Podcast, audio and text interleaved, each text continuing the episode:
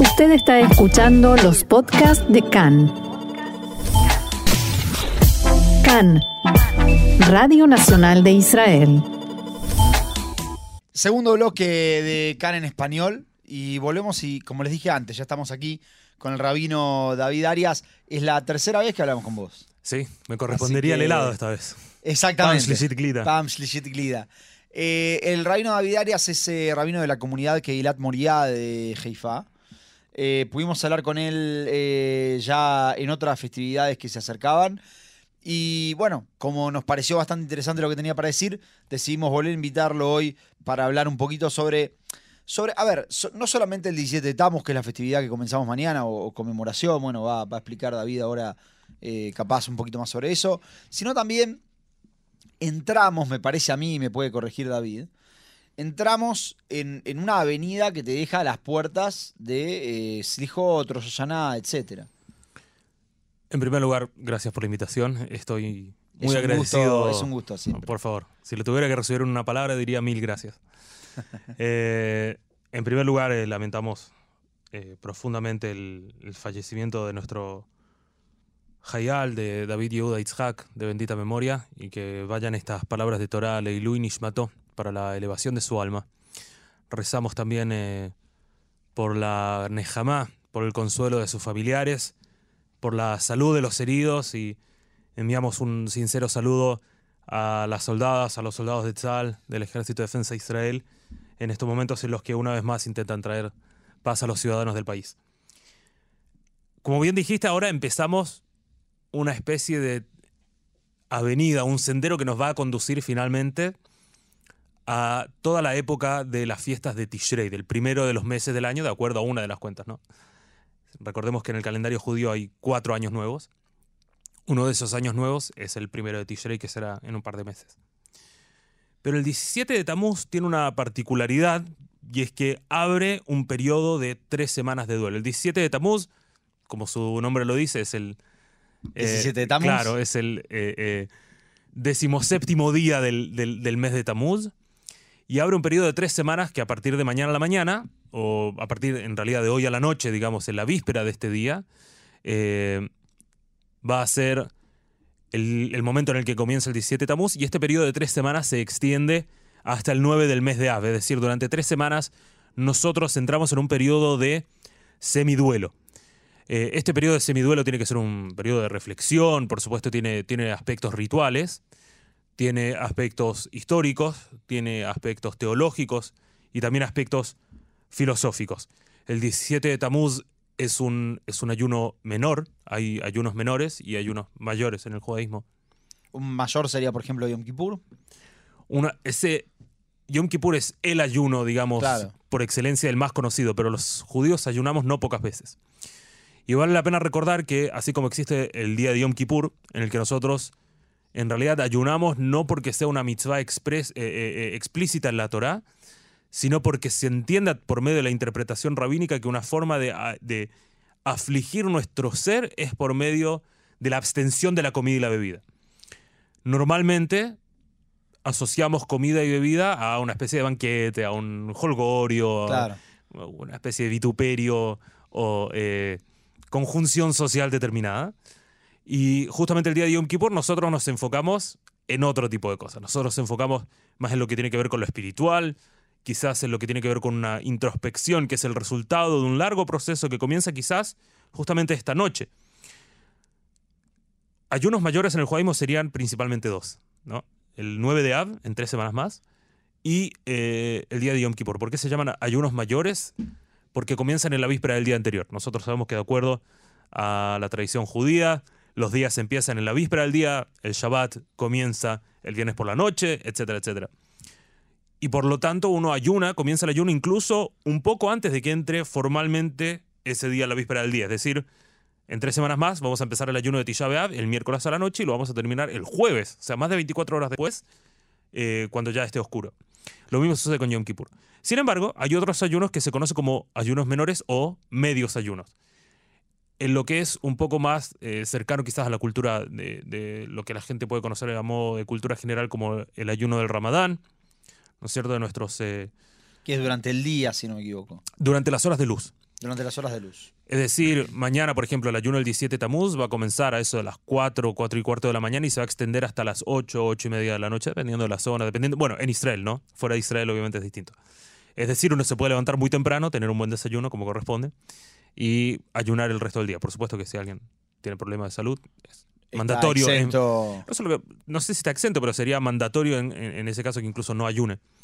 Eh, y así como está el ayuno del 17 de Tamuz, que es un ayuno menor, hay otros ayunos, por ejemplo, el 10 de Tebet, está el ayuno de los Bejorot, eh, Tanit Bejorot, el ayuno de los primogénitos, el día, la, la víspera de Pesach, está el ayuno de Esther, que es antes de la festividad de Purim, en recuerdo a lo que hizo Esther, está el ayuno, por ejemplo, de eh, el, el 3 de Tishrei, Tzom Gedalia, ¿sí? en recuerdo de Gedalia o Benajikam, y así también hay otros ayunos que no tienen una fecha fija, sino que dependen de. Esto es algo que en realidad de momento desconocemos porque no se ajusta a nuestra realidad hoy en día.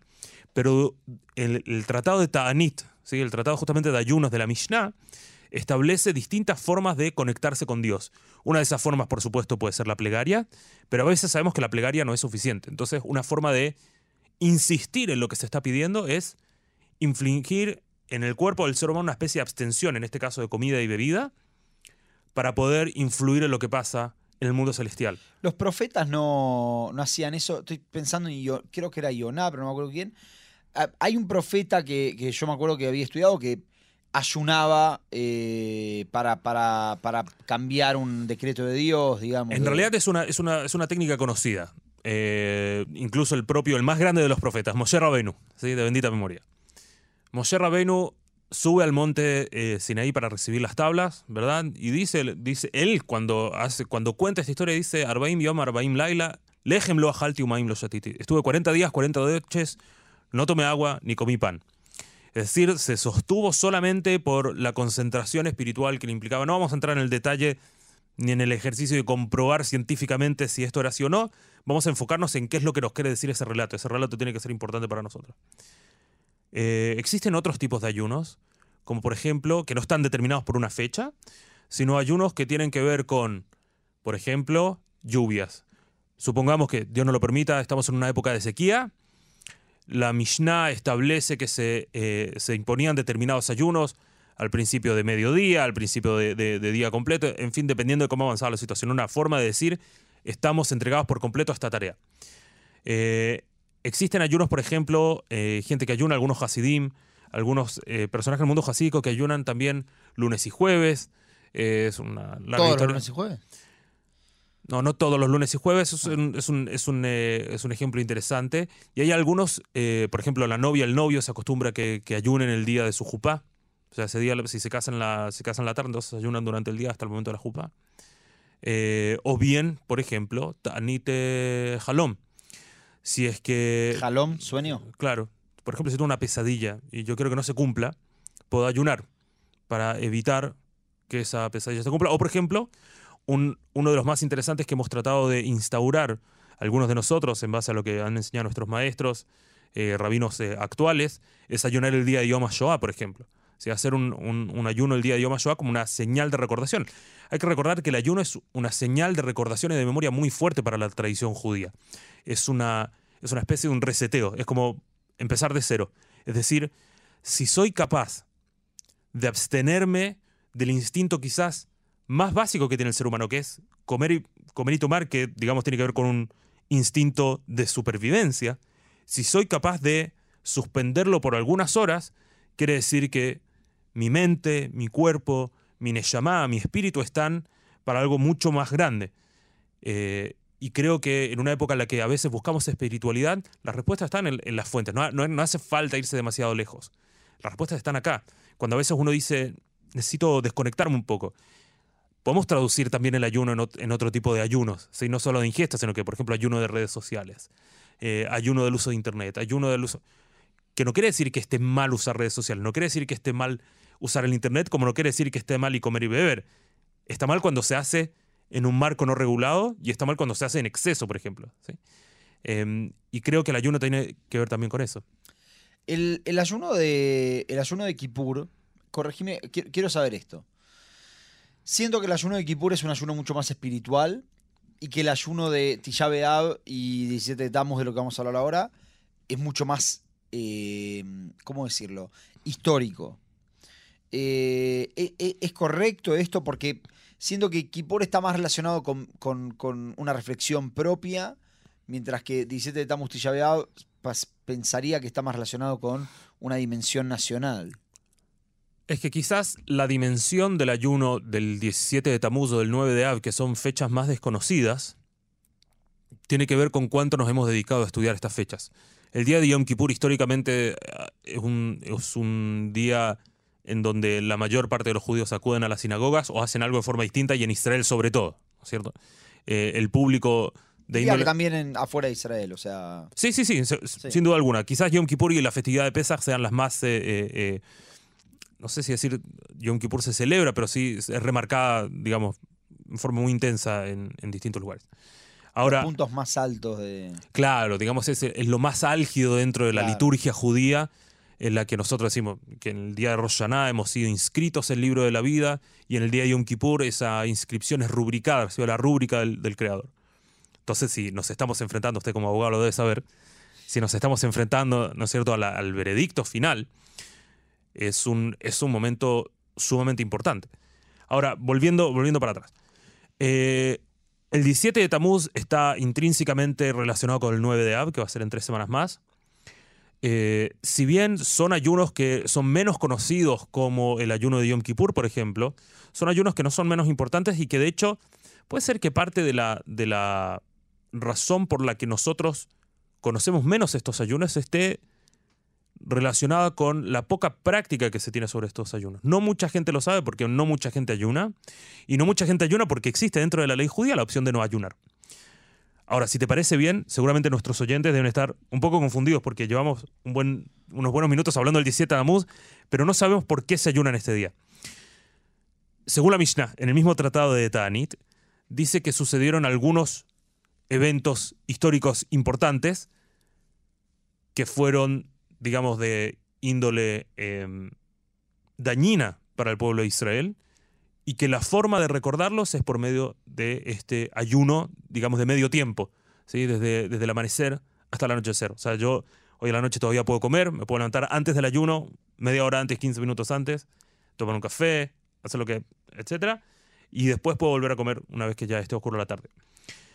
De acuerdo a la Mishnah, sucedieron cinco cosas, le sucedieron a nuestros antepasados en este día.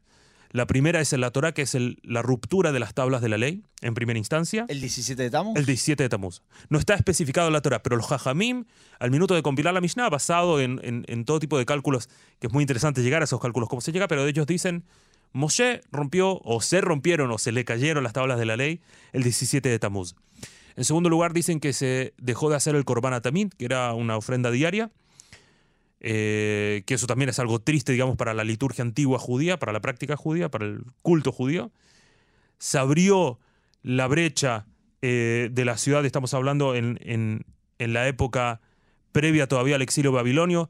El 17 de Tamuz se abre la primera brecha en la muralla de la ciudad de Jerusalén. Nosotros ahora estamos afuera de las murallas de Jerusalén, estamos sentados en Jerusalén, pero incluso esa muralla no es la muralla de la ciudad vieja como la conocemos hoy, sino que es una muralla más interna. Se puede ver algunas partes todavía de esa muralla.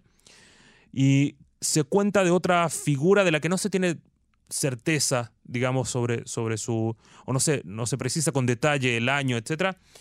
Se habla de Apostemos que eh, quemó un Sefer Torah y colocó Tselem Baejal, es decir, un ídolo, una imagen en el santuario.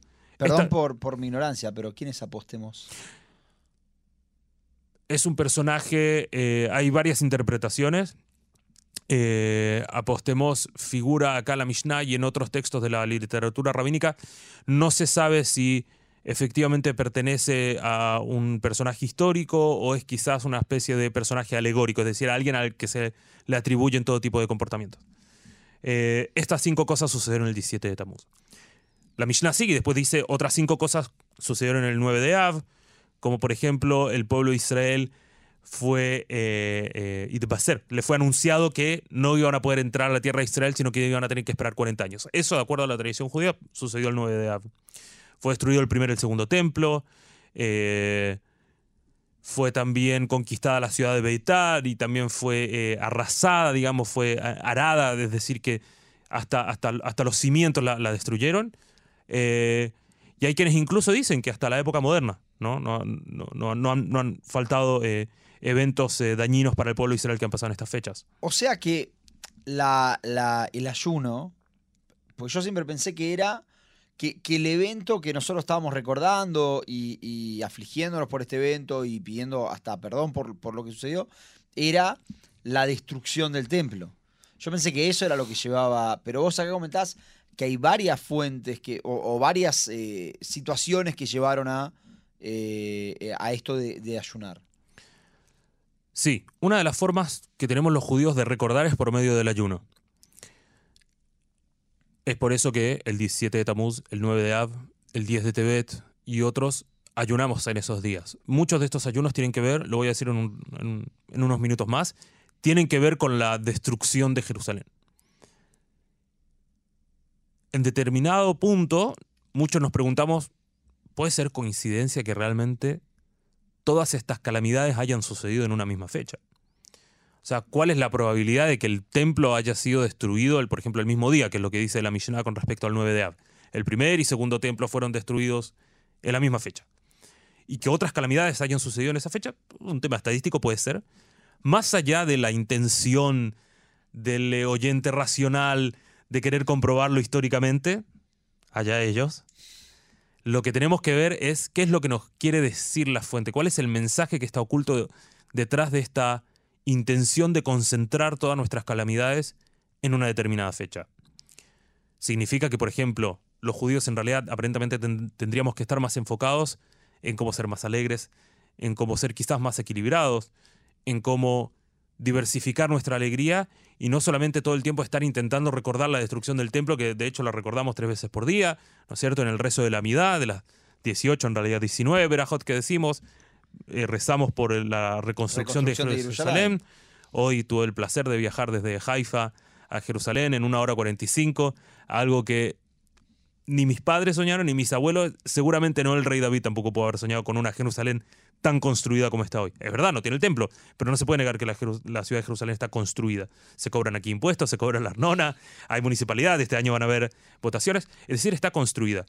Y eso nos tiene que llevar también a pensar cuáles van a ser las nuevas facetas de estos ayunos en esta época.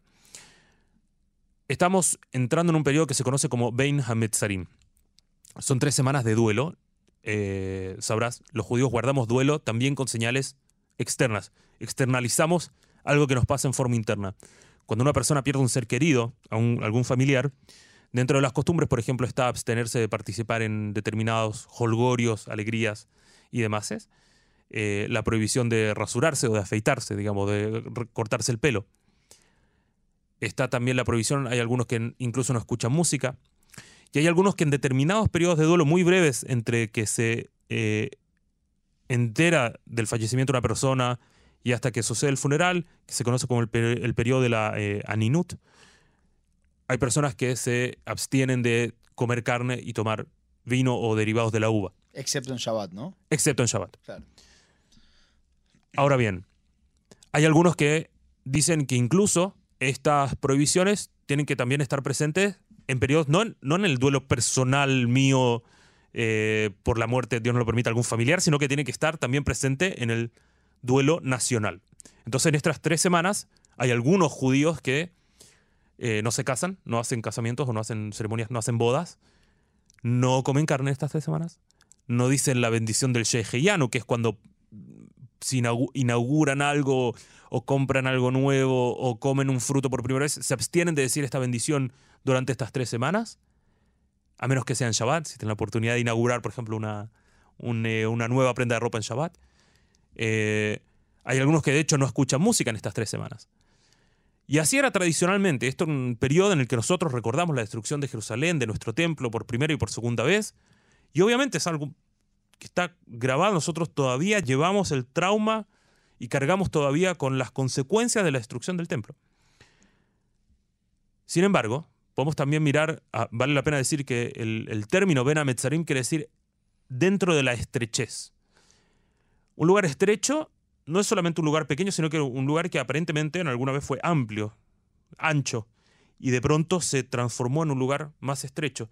Y eso suele pasar muchas veces también en nuestra vida en forma personal cuando tenemos un lugar en el que nos sentimos cómodos, en el que nos sentimos amplios, que tenemos espacio y poco a poco se empieza a estrechar. Ahí tenemos que tener cuidado porque estamos entrando en un periodo personal de Beinametzarim. ¿Cuáles son esas cosas que nos, que nos aprietan, que no nos dejan respirar, que nos dejan pensar, que no nos dejan avanzar? Y de alguna manera el Mitzrayim, fíjense cómo suenan las palabras parecidas, ¿no? Beinametzarim entre la estrechez y Mitzrayim, Egipto de ese que salimos. De alguna manera cuando terminamos estos procesos, vivimos una especie de Geulá, una especie de redención, ya sea nacional, colectiva, o ya sea también eh, personal. Eh, una de las cosas eh, interesantes es que el término Ben Ametzarim figura en uno de los textos que vamos a leer en Tisha B'Av. No me quiero adelantar a lo que se va a hablar acá en Tisha B'Av, pero dice el texto de Lamentaciones del libro de Hija, dice Galta Yehuda Meoni Umerov Avoda Hi Yashvav Goim Lo Matzah Manoach Kol Rodfea y Sigua Ben Ametzarim. Yehuda fue exiliada, en, tanto, en tanta pobreza y en tanta eh, trabajo. Todos quienes la persiguen la han encontrado en su estrechez, la encuentran en un lugar en el que no está cómoda.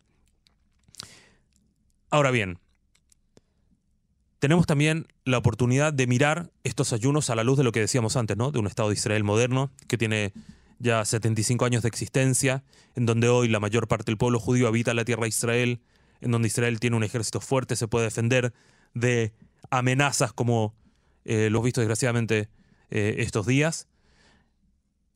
Y cabe preguntarse qué se hace en este caso. ¿Tenemos el derecho a seguir ayunando y seguir llorando por algo que justamente ya tenemos la posibilidad de reparar? La respuesta misma la trae el Talmud en el Tratado de Rosh eh, hay un versículo ¿sí? del profeta Zacarías, desde Jaría, que dice así: Koamar Hashem Tsevaot, así dice el Dios de las huestes, que el ayuno del cuarto mes y el ayuno del quinto mes, y el ayuno del séptimo mes y el ayuno del décimo mes, y el Eveit Yehudá les sazonu les para la casa de Yehudá de alegría y regocijo. Un lemoadim me van a ser en realidad fiestas de celebración. Ve'aemet ve'ashalom ehavu. Y amen la paz y la, y la verdad. Ahora uno dice, pero escúchame un minuto. O sea, me dijiste que eran días de ayuno. Después me dijiste que se iban a transformar en días de alegría. ¿Qué hago? Parte de los jajamim en el Talmud, en el Tratado de Rosh dicen, si es que hay shalom, si es que hay paz, entonces no ayunen. Si no hay paz, van a tener que ayunar, porque es una forma de pedir porque haya paz. La decisión está en manos nuestras. Pero dicen, de todas maneras, el 9 de Av es otro tema. El 9 de Av hay que ayunarlo igual, completo. ¿Por qué? Porque es un día en el que sucedieron calamidades mucho más tristes. Ni hablar de lo que pasó, por ejemplo, en 1941 en la conferencia de Avancé, donde se ejecuta o se comienza se le da pie a la decisión final. O, por ejemplo... Si no me equivoco, el atentado a la AMIA. El atentado a la AMIA, en realidad que, si mal no recuerdo, fue el 10 de Av, pero porque era un lunes, ¿sí? ese, ese año el 9 de Av aparentemente era un domingo, ah. eh, y por eso decidieron eh, eh, hacerlo un día después cuando eventualmente iba a haber gente en el edificio. de modo tal que tenemos acá la oportunidad de decir, bueno, hay paz, no hay paz. Estos ayunos no, no son solamente un tema histórico, nos tiene que hablar hoy, nos tiene que decir, bueno, vivimos, tenemos un Israel moderno, vivo fuera de Israel, ayuno, no ayuno. Vivo en Israel, hice aliá, hice el ejército, soy, en mi caso soy reservista, voy a la reserva una vez por año, o Dios no lo permita en caso de guerra. ¿Tengo derecho en realidad a no ayunar o tengo que ayunar igual? Yo siempre digo, hay algo que, a mí siempre me, pega mucho desde que hice aliá, que es que uno ve la soberanía que tiene Israel sobre Jerusalén, ¿no? Este, he tenido la oportunidad de, ir a juzgados, Corte Suprema, eh, hablar con gente de la policía. La soberanía que existe sobre, sobre Jerusalén es eh, casi que te diría, es, absoluta. Entonces, la pregunta que me hago a veces es, bueno, entonces, ¿por qué seguimos eh, ayunando? Justamente en una semana como esta semana a mí me parece que hay que ayunar. Y perdón, y te sumo, no solo porque sigo ayunando, si, ayunando no estoy ah, capaz negando encima todo esto que se consiguió? Es una forma de recordar. Yo tenía, tuve un profesor, un eh, profesor de Talmud, tiene un postdoctorado en temas de Talmud, el que decía, yo, Tisha B'Av, para mí pasó a ser un día de alegría, desde aquí salía, pasó a ser un día de alegría, y el tipo va, reza, dice Alel incluso, que es un, un, eh, eh, recitativo de salmos que pertenece a, un, a solamente a días de, de regocijo. Y él dice, porque para mí se terminó. Hay dificultades, pero tenemos que ponerlo en proporción también. Hoy vivimos en un Israel que está polarizado, que está complejo, con manifestaciones, con protestas en las calles, con problemas con el gobierno, con problemas de seguridad, pero estoy seguro que muchos de nuestros abuelos, quizás de nuestros padres o de nuestros bisabuelos, hubiesen preferido mil veces vivir en el Israel complejo del 2023 y quizás no en la Europa de los años 30. Muy interesante. Eh, nos estamos quedando sin tiempo. Me gustaría que, que dejes eh, un mensaje final y que me nos digas qué canción querés escuchar para terminar. Oh, eh, el mensaje con el que nos tenemos que quedar antes del 17 de Tamuz, como dice el profeta Zeharia, estos días tienen el potencial de transformarse en días de alegría. Tienen el potencial de pasar de ser un día de duelo a ser un día de regocijo. Cuando recordamos la muerte de un ser querido, tenemos la posibilidad también de recordar las cosas buenas que hizo y alegrarnos por todos los momentos buenos que vivimos con esa persona. Podemos pasar de conmemorar la amenaza de la destrucción a transformarlo en una oportunidad de crecimiento.